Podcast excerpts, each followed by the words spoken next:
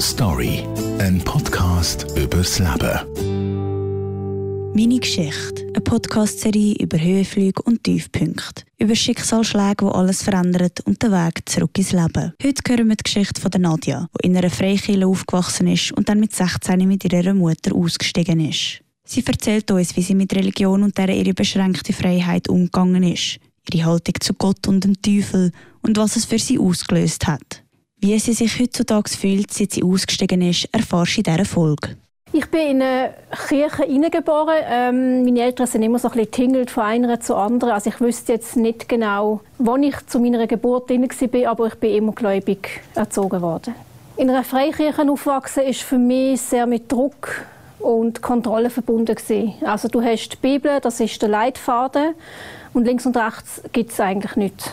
Also du, ja, du bist gezwungen, immer alles der Bibel exakt nachzumachen quasi. Ähm, die Weg ist auch zu Gott zu finden im Leben.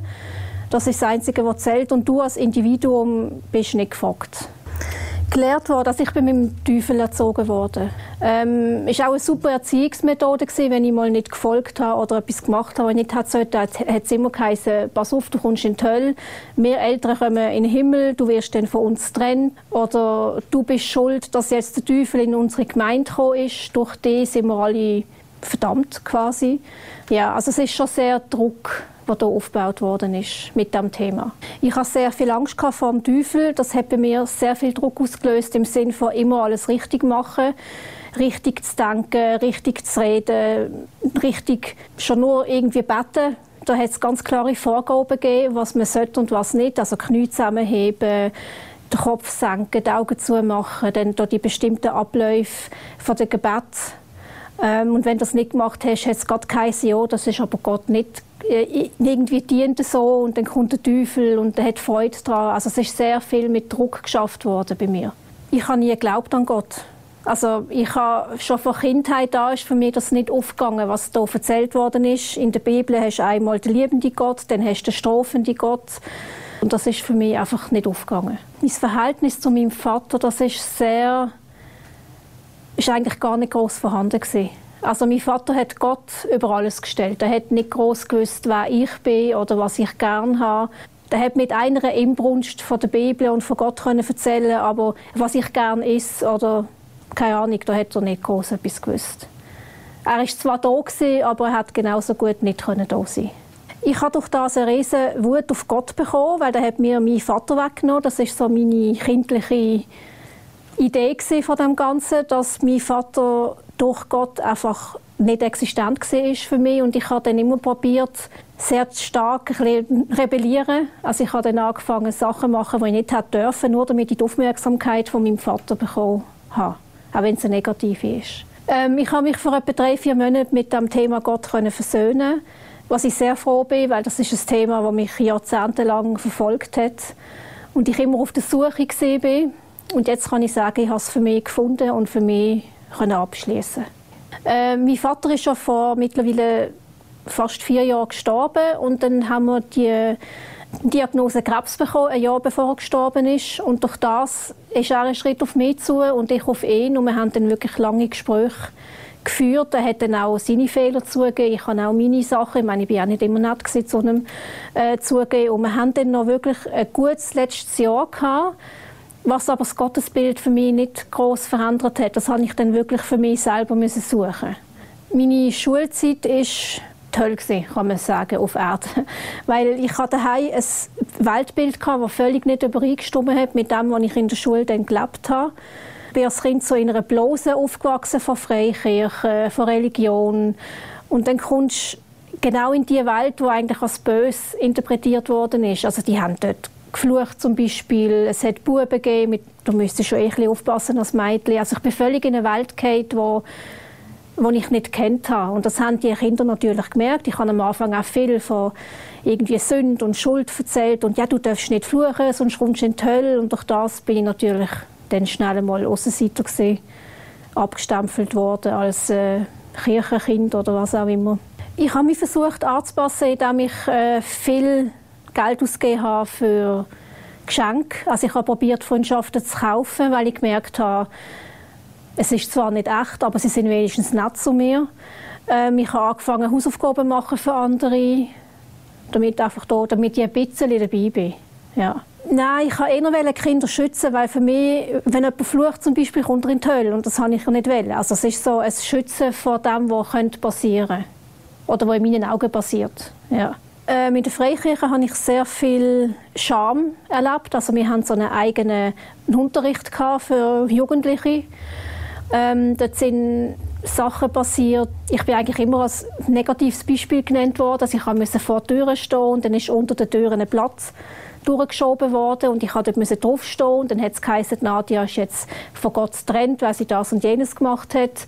Die Tür ist zu und ähm, sie muss jetzt schauen, dass sie die Türe zu Gott wieder aufmacht. Also so sehr provokante Beispiele, dass du falsch bist. Und das ist natürlich auch sehr beschämend für allen. Das, ich weiß nicht, das sind vielleicht 10, 15 Kinder gewesen.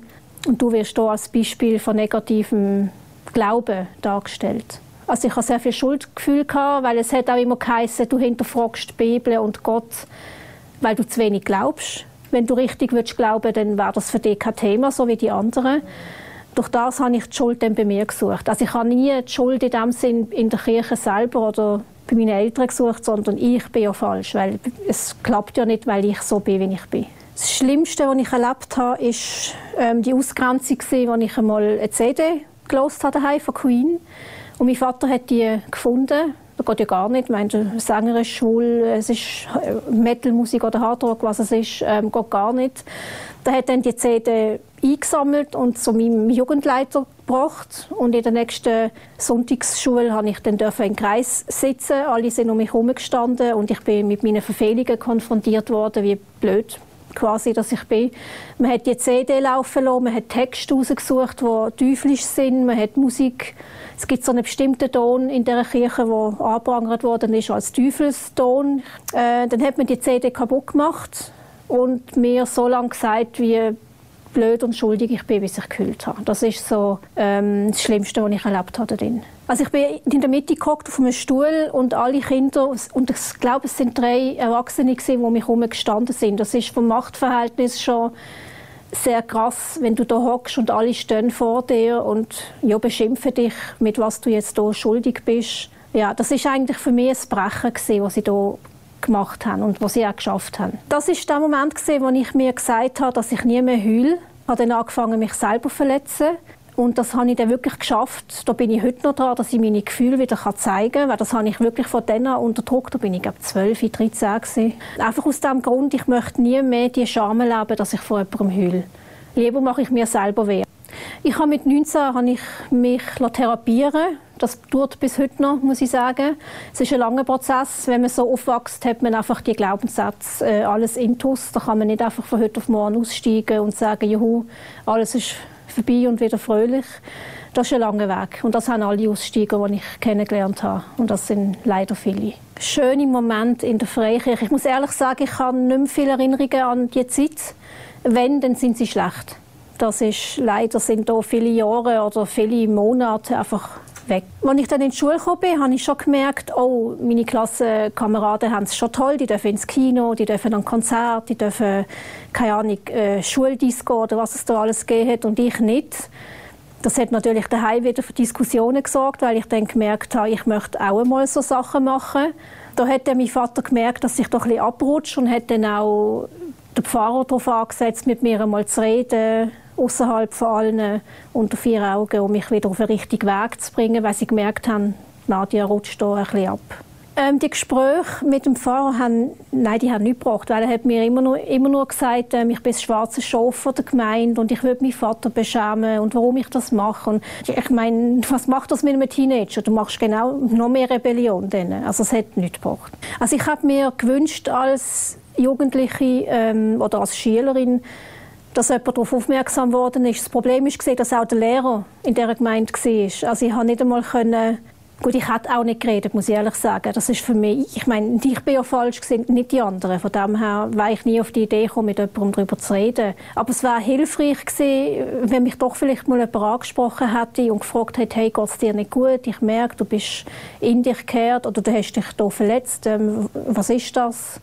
Ja, das hätte ich mir schon gewünscht. Vermisst äh, als Jugendliche und als Kind habe ich Wärme von meinem Elternhaus, also vom Vater vor allem. Ich habe mir gewünscht, dass Kind mich ausprobieren und auch mal Fragen stellen und Sachen vielleicht auch mal falsch machen ohne gerade die Teufelskelle über mir sondern einfach angenommen werden, wenn ich bin und vielleicht auch auf meinem Weg unterstützt. Also ich habe als Kind schon hinterfragt, wie ein liebender Gott im Alten Testament so böse kann sein, dass er ja die ganze Welt umbringt, außer die, die auf der Arche Noah sind zum Beispiel. Oder er hat einem Mann gesagt, ja, du musst meinen Sohn opfern. Und kurz bevor er es gemacht hat, hat er gesagt, nein, nein, ist schon gut. Also, das sind so Sachen, die für mich einfach nicht gestummen haben. Das ist für mich so eine herrschsüchtige narzisstischer Gott gesehen, das Bild, das ich vermittelt bekommen habe. Und man muss ihm dienen und ja alles recht machen, damit er zufrieden ist. Ich bin ausgestiegen, als ich 16 war. Da haben sich meine Eltern getrennt und meine Mutter ist mit mir ausgezogen und dann auch aus der Kirche austreten. Die Gemeindemitglieder haben das nicht so toll gefunden. Also wir sind auf der Straße auch angesprochen worden. Wir haben ein Telefon bekommen, warum wir jetzt die Gemeinde so beschämen und eben mein Vater war etwas Höheres in der Gemeinde und warum ich mir ihn so würde in Schmutz ziehen Also die Freikirche, wo ich aufgewachsen bin, ist für mich keine Sekte weil ich kenne auch Leute, die dort sind, die wirklich zufrieden und happy sind. Das möchte ich wirklich auch betonen. Aber mit den Leuten, die ich dort aufgewachsen bin und die Menschen, die ich dort kennengelernt habe, die haben einfach sehr sektierische Strukturen gehabt. Sehr altmodisch auch und sehr starr in ihrem Glauben. Äh, die Zeit nach dem Ausstieg war für mich eigentlich schlimmer gewesen, als als ich noch drin war. Weil du hast zwar das Gefühl, yeah, ich bin jetzt draußen, ich kann machen, was ich will. Ähm, aber du gehst in ein Riesenloch, weil du hast keine Struktur mehr, du hast keine Bibel mehr, du hast keine Leute mehr, wo du dich kannst daran heben, keine Regeln mehr. Das ist alles aufgehebt. Aber du selber weißt auch nicht, wer du bist, weil du hast das ja nie dürfen erfahren. Du hast immer nur müssen für die Gemeinschaft, für, für das Gottesbild an dir schaffen und hast gar nicht an dir können ausprobieren, was habe ich gern und was nicht. Also da ist eine riesige Welt zusammengefallen. Ähm, das ist dann so weit gegangen, dass ich irgendwann mir die Frage gestellt habe, ob ich überhaupt noch leben will und dann wirklich da in ein riesen schwarzes Loch gefallen bin, wo ich wirklich mit dem Gedanken mehr gespielt habe, als ich wollte. Und dann habe ich mir gesagt, okay, ich gehe jetzt in Therapie und habe dann mit 19 eine Therapie angefangen. Ich leide heute in dem Sinn nicht mehr darunter. Ich finde, das Wort Leiden ist nicht mehr angebracht, aber es hat schon Auswirkungen auf mein Leben, was da alles passiert ist. Ob ich mich versöhnt habe mit meiner Vergangenheit, ich bin dran. Die Strukturen merke ich schon noch, gerade wenn ich jetzt einen neuen Job habe zum Beispiel und ich mache einen Fehler, dann ist das immer gerade eine riesige Sache für mich. Ich habe einen Fehler gemacht, ich bin komplett falsch. Ähm, und andere Menschen würden vielleicht sagen, okay, ich habe einen Fehler gemacht und dann tue ich daraus lernen. Und für mich ist das immer noch so, dann bin ich komplett falsch, ich mache alles verkehrt. Also es ist dann schon noch der Glaubenssatz, der noch ein bisschen äh, drin hängt. Was ich heute mache, was früher noch überhaupt nicht gegangen wäre, sind Konzerte. Also so Heavy Metal Festivals, das war früher überhaupt nicht gegangen. Ich hatte früher immer Text übersetzt auf Deutsch, um zu schauen, ob ja nichts drin ist, wo irgendwie nicht christlich tauglich ist. Ähm, ich bin tätowiert. Ich fluche auch mal, wenn es sein muss. ich habe einen Freund und wir sind nicht geheiratet. Also das war früher alles undenkbar gewesen. Das erste, was ich gemacht habe, als ich ausgestiegen bin, war ein Zungenpiercing, das ich jetzt nicht mehr habe. Aber das und das habe ich meinem Vater direkt vor die Nase gehabt. Also bin dann zu ihm und habe die Zunge rausgestreckt und gesagt, oh, schau, was ich jetzt gemacht habe. Ja, er war nicht begeistert. Gewesen. Mein Vater war gar nicht begeistert. Gewesen. Piercings, also es war so eine Rebellion. Gewesen, so, ich mache jetzt etwas, was ich gar nicht darf und äh, mache es gerade erst recht. Also es war so ein komplettes Dagegenhauen von dem, was ich hätte dürfen. Also meine Mutter ist einfach jahrelang mitgelaufen, habe ich so das Gefühl gehabt. Sie hat aber auch nicht mehr so wollen, weil ihr ist alles verboten worden. Sie hat nicht mehr tanzen, sich nicht mehr kleiden, wie sie hat wollen, sich nicht mehr schminken, aber sie hat es doch noch im Vater oder auch mir zu lieb vielleicht gemacht und ich bin froh, hat sie sich dann mit 16 entschieden, oder als ich 16 gesehen bin, dass sie sich trennt vom Vater damit wir zusammen haben können raus, weil ich den Schritt allein nie gemacht. Also ich muss ehrlich sagen, ich war nie auf die Idee gekommen, auszusteigen, weil das Aussteigen für mich ist ja mein Zuhause. Also ich habe immer gemeint, ich bin schuld, also muss ich auch nicht aussteigen, sondern ich muss schauen, dass ich mehr reinkomme. Meine Mutter war mal im Spital Und das weiß ich noch. Ich weiß nicht, wie alt ich war, aber es sind ganz viele Leute von der Kirche um ihr Bett gestanden und haben gesagt, wir müssen jetzt beten, weil die Krankheit, die du hast, ähm, das ist deine eigene Schuld, weil du hast zu wenig geglaubt und der Teufel hat durch das in dich reingehen und also sie haben meine Mutter eigentlich beschuldigt, dass sie im Spitalbett schuld ist an dem, was irgendwie da jetzt passiert ist. Und sie beten mit ihr zusammen, damit sie wieder mehr zu Gott findet. Also ich bin ja dort neben dran gesessen, wo das passiert ist. Und für mich ist das einfach, wie kann man in einem kranken Mensch so etwas sagen. Also es ist für mich auch, das hat nichts mit, mit Liebe zu Gott zu tun oder mit Liebe zur Menschheit oder was auch immer. Das ist für mich auch völlig... Story, Wenn ich auch können, hätte ich sie alle zusammengeschissen, die dort gestanden sind.